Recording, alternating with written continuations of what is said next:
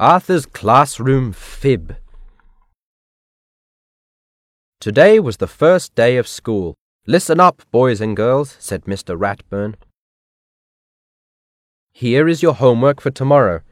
Everyone groaned. Write about your summer. After school, Arthur's friends talked about their summers. Muffy went around the world on a ship. Binky went to Disney World. Francine went to tennis camp. She won a gold cup. The brain went to computer camp. He built his own computer. Buster flew in his dad's plane all around America. Maybe I'll write about my visit to the White House, or maybe about the alligator farm in Florida, he said. What are you going to write about? he asked Arthur. I'm thinking, said Arthur.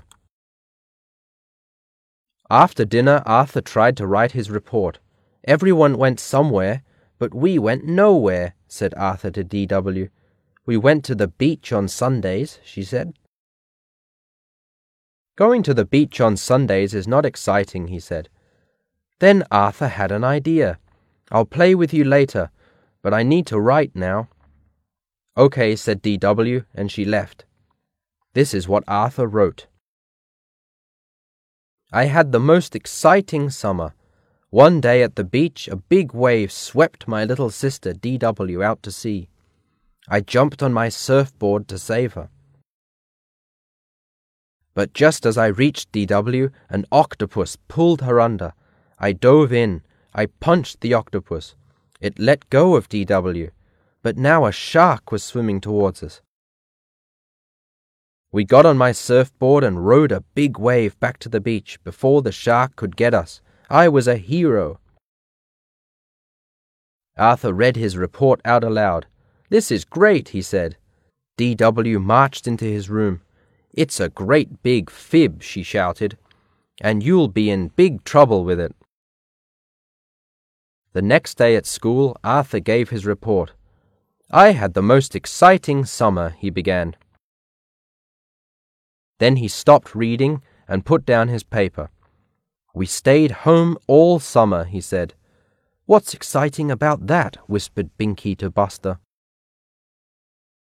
We stayed home, Arthur continued, because we got a brand new baby, and I named her Baby Kate. This is what she looks like. Arthur showed the photos of Baby Kate. Oh, she's so cute, said Francine. I wish I had a baby sister, said Binky. I can make her smile, said Arthur. I make funny faces, and I can make her stop crying. I rock her back and forth and sing to her. Arthur told the class all about baby Kate. And she looks just like me, he said as he finished his report. Everyone clapped and cheered.